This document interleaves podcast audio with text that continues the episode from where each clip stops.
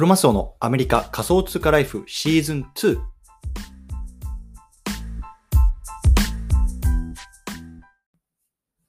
皆さんおはようございます。アメリカ西海岸在住のクロマスオです。今日は2月23日水曜日の朝ですね。皆さんいかがお過ごしでしょうか？今日も早速聞くだけアメリカ仮想通貨ライフ始めていきたいと思います。よろしくお願いいたします。さて、今日のテーマなんですけれども、今日はアップランド、ベニス開ベニス開発のコミュニティへの正体の裏側、自分の資産の守り方、こんなね、テーマで話していきたいなと思います。でね、まあ今回の対象のリスナーさんは、こう、一人でね、頑張っても、なかなかね、こう、うまく仕事とかが回らないなとか、あとはね、こう、どうやってね、周りを巻き込んでいけるんだろうなとか、まあ、そんな風にね、考えてる方向けの内容になってます。まあ、僕自身はね、もう最近は結構こうメタバースっていう文化にね、こう、なんか反、あの分野にこう反フルコミットみたいな感じにしてるんですけれども、まあね、あのこのアップランドのゲーム内でもやっぱりこのメタバースっていうところにね、注目して、さらにはここからこうビジネスをしていくっていうようなところの経済圏についてね、まあ、すごく面白いなと思ってね、最近は見ています。でまあ、そんな僕が感じたい、あの今回ね、このベニスっていうね、まあ、LA のエリアに、どんどんどんどんこう日本人のコミュニティのからね、こう人を引っ張っていったんですけども、なんで僕がそんなことをしたのかとかっていうね、背景とか考え方っていうところをね、まあ、シェアして、まあね、本当にこう一人じゃなくてこう、コミュニティとしてね、こう何か活動するっていうところにね、あのどうやってやってるんだろうっていうところを少し話していきたいなと思いますので、ぜひ興味がある方は聞いてみてください。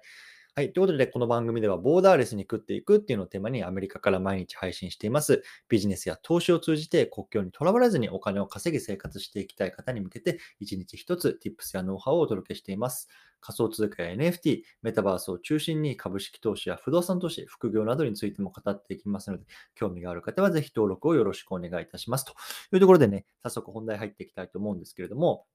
まずね、今日このテーマを取り上げた背景の方をね、あの話していきたいなと思います。ね、あのアップランドね、連日僕も話してますけども、ロサンゼルスのね、エリアのエリアがね、解禁してね、まあ2週間ぐらい経ちました。うん。でね、まあ、さらにそのロサンゼルスの中でもね、こういろんなね、くあの例えばハリウッドとかあの区域があるんですけども、そこのね、各エリアの開発っていうのが少しずつね、こう進み始めてるんですね。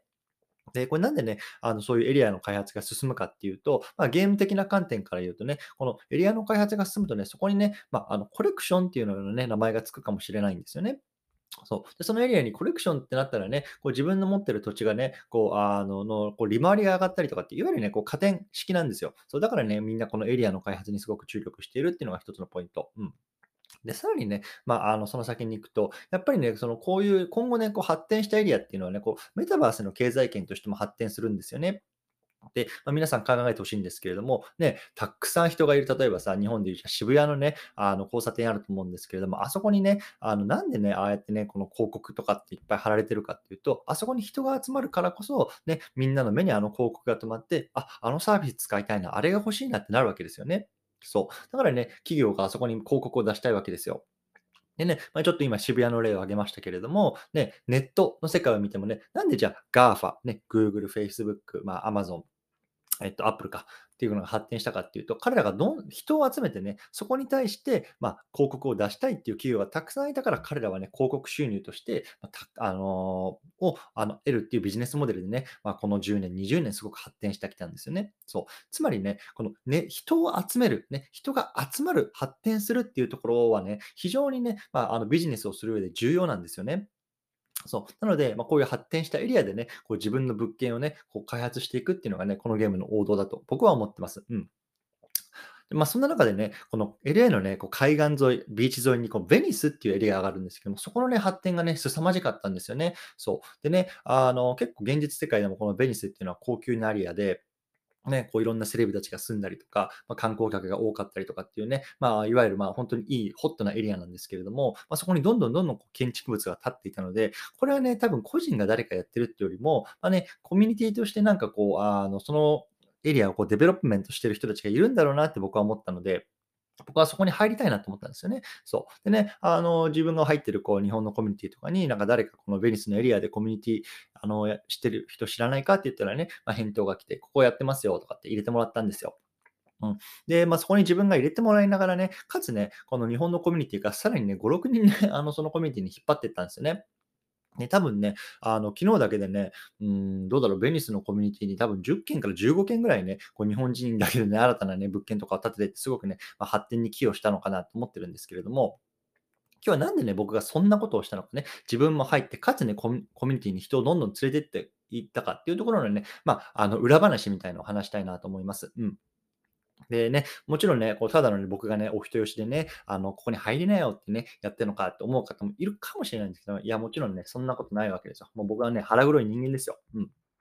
もちろんここには魂胆がありますというようなところなんですけれども、まあね、冗談も置いといて、あの、ベニスのエリアがね、こうやって発展してれば、そこにね、こう土地を持っているこう僕のね、資産っていうのもね、値上がりする可能性が高いわけですよ。そう。で、さらにね、そこにどんどんどんどん人が来たらね、まあ、今後ね、メタバース系あのが発展する上で、こうビジネスもしやすいというところで、まあ、僕はそこに結構期待をしてるんですけれども、なのでね、このベニスのエリアを発展させるっていうところが結局はね、自分にこう、利益をもたらすと思ってたので、僕はね、そこに積極的に人を呼び込んだんですよね。そう、そう。だから、まあ、あの変な、あのちょっとね、言い方があれかもしれないですけど、こう、なんか、皆さんをこうコミュニティに入れて、こうワイワイしたいっていうのじゃなくて、そこでね、まあ、建設をすることによって、発展することによって、最終的にはね、まあ、こう自分がビジネスしやすくなるっていう環境をね、まあ、あえて作ったっていうようなところがあるんですよね。そう。で結構こういう考え方はね、こうアメリカのこう不動産市場だと割と普通で、例えばね、こう自分の住んでいるエリアっていうのはやっぱり価値を落としたくないわけじゃないですか。ね、例えばさ、ホームレスがいっぱいいてさ、どんどんどんどん価値が下がっちゃうとか、ね、それ嫌ですよね。そんなところに自分は住みたくないですよね。そう。だからね、例えば自分の住んでいるエリアをこうみんなでね、こう売買価格をすごく調整して、例えばね、いくらで売らないようにしましょうとかね、あのこういうオファーが来ても蹴りましょうとか、そういうのがね、こう内々にね、こうあのコミュニティの中で形成されてたりするんですよね。そう。だからそういうようなところをして、こう自分のコミュニティ資産を守り守っていったりとかね、あとはもっとね、こう小さなあの単位で言っても、例えばね、あのタウンホームっていうエリアが、あの、えっと、建物群があるんですけども、そこにね、HOA っていうね、フィーをね、こう、あの、レジデン、あの、住んでる人が取るんですね。で、HOA って何かというと、ホームオーナーズアソシエーションっていうね、あの、組織なんですけども、いわゆるね、そのみんなでね、こう、共同管理費みたいなのをね、こう、プールするんですね。例えば月に100ドルとか。で、その100ドルによって、例えばね、そこの土地の、まあ、なんだろうな、うんと、ね、草花をきちんとこう管理して、もう見栄えを良くしたりとかって言って、それによってね、まあ、土地の価値をこう保つみたいな、そういうのが普通に行われてるわけですよ。そう。だからね、こう、自分分の資産を自分一人で守るんじゃなくて、こう、みんなでね、こう、守っていこうみたいなね、あの、のがすごく強いんですよね。で、こういうのってさ、別にその土地とか不動産に限ったことじゃなくてさ、まあ、変な話、株式会社とかもそうですよね。ね、なんでね、こう株主総会でね、ああだ、こうだ、こう言われるのかって言って、やっぱり自分が持ってる株のさ、価値を下げたくないわけじゃないですか。ね、だからさ、みんながさ、いや、こうこういうことに、こういうことをしてもどんどん売り上げを上げろよとかさ、みんな株主総会で言うわけですよね。そう。ね、ストックオプションもそうですよね。ね、自分がもらったね、ストックオプションのね、価値が下がるの嫌じゃないですか。だから、あの、組織に貢献して頑張ろう。まあ、こういうふうにね、こう、まあ、いわゆる、こう、あなんだろう、いい循環をするわけですけれども、ね、まあ、本当に資産って多分そういうことだと思うんですよね。こうどうやって自分の資産を守られるかっていうと、やっぱ自分一人でできることはすごく限られていて、やっぱりそこにはね、そういうコミュニティとかっていうね、あのもっと全体を俯瞰してみる必要があると思思うんですよね。そう。ということでね、まあ、今回ね、あの今回僕がこうやってこうベニスにどんどんどんどんこう人を呼び込,、まあ、呼び込んだ背景はね、まあ、そういうところも一部あるよっていうところで、まあ、ちょっとこういうような、ね、クローズドなね、まあ、あの音声ポッドキャストのところではね、話しておきたいなと思いました。うんね、こう自分の持っている資産の価値を保つ、上げるために、そのエリアをみんなで開発していく、開発させて、させてあのしてもらう、ね、そういうようなあの背景がありました。うんで、まあね、あの、ここからもっと、もう一個ね、ちょっと進んで考えたのは、やっぱりね、今回こういう件とかもそうなんですけれども、やっぱりね、あの、このゲーム、まあ、ブロックチェーンゲーム前提なのかな、あの、一人でやっぱりできないんですよね。本当に、あの、数は力っていうようなね、言葉がありますけれども、本当に一人じゃできないんですよ。ね、例えば、どんなにお金を持っていて、どんなにね、この土地を持っていても、やっぱりコミュニティの力にはかなわないんですよね。そう。なのでね、僕はこれからもやっぱりこう、世界中のプレイヤーとね、協力しながらね、こう、いろんなコミュニティの開発に貢献して、で、それがね、ひいてはこう、自分が持っているね、エリ、土地ととか、ま、資産のね、あの資産価値を保ったりとか上げてくる。まあそういうふうに考えてるので、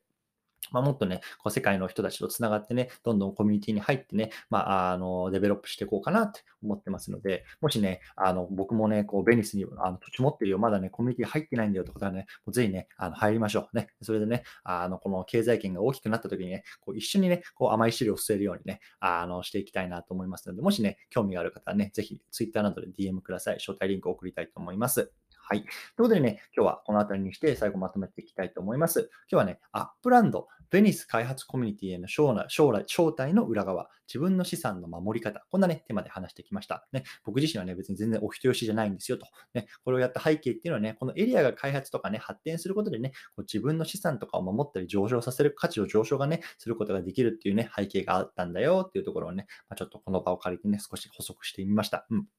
でもね、やっぱりこういう考え方は割と普通で、ね、アメリカのこの HOA のシステムとかね、あとは株主総会とかストップストックオプションとかね、そういうような事例を挙げましたけれども、やっぱり自分の持ってるもののね、価値が下がるっていうのはね、基本的に人間には耐え難いことだと思うので、それをどういうふうにして上げていくか、ね、それはもう個人で何かするっていうよりもね、やっぱりこういうコミュニティっていうところに入ることによって、全体が上がる、いわゆる波乗りですよね。全体がこう上がっていくってころにも自分のね、あの身を置くっていうようなね、考え方、これがね、まあいいのかなと思いましたというような話でございます。はい。なのでね、この辺りにしたいと思うんですけれども、今日のね、合わせて聞きたいは、アップランド NFL 勉強会の舞台裏について仕事術、こんなね、テーマで話した回があります。でね、まあ、今回の話もそうなんですけども、僕がね、こうなんか、あの、やってることに対して、いや実はね、こういう背景があったんだよとか、あのこういうふうに考えてあの動いてたんだよみたいなね、ところ、まあ、自分の考え方みたいなところをこういうポッドキャストみたいなこうクローズの場で場ではね、あのこれから話していきたいなと思いました。うん、やっぱりね、あのね、ディスコードとかこうオープンな場だとなかなかそこまで伝えにくいんですけれども、こうやってね、あのポッドキャストがクローズな場だとね、あいつ、ね、あのなんであの時ああいう行動したんだろうとか、なるほど、そういうことか、みたいなね、そういうようなこうね、自分が、僕が考えてたこととかっていうのをこう皆さんに共有することでね、まあ、何かこう、皆さんにとってためになるようなね、あの、tips をね、こうお届けできればなと思いましたので、今回はね、あの、以前やったこの NFL 勉強会っていうのがあるんですけども、それね、なんで僕がやったのかっていうところのね、まあ、あの考え方みたいなところを話してます。ぜひね、興味がある方は聞いてみてくださいというところでね、今日はこの辺りにしたいと思います。お疲れ様です。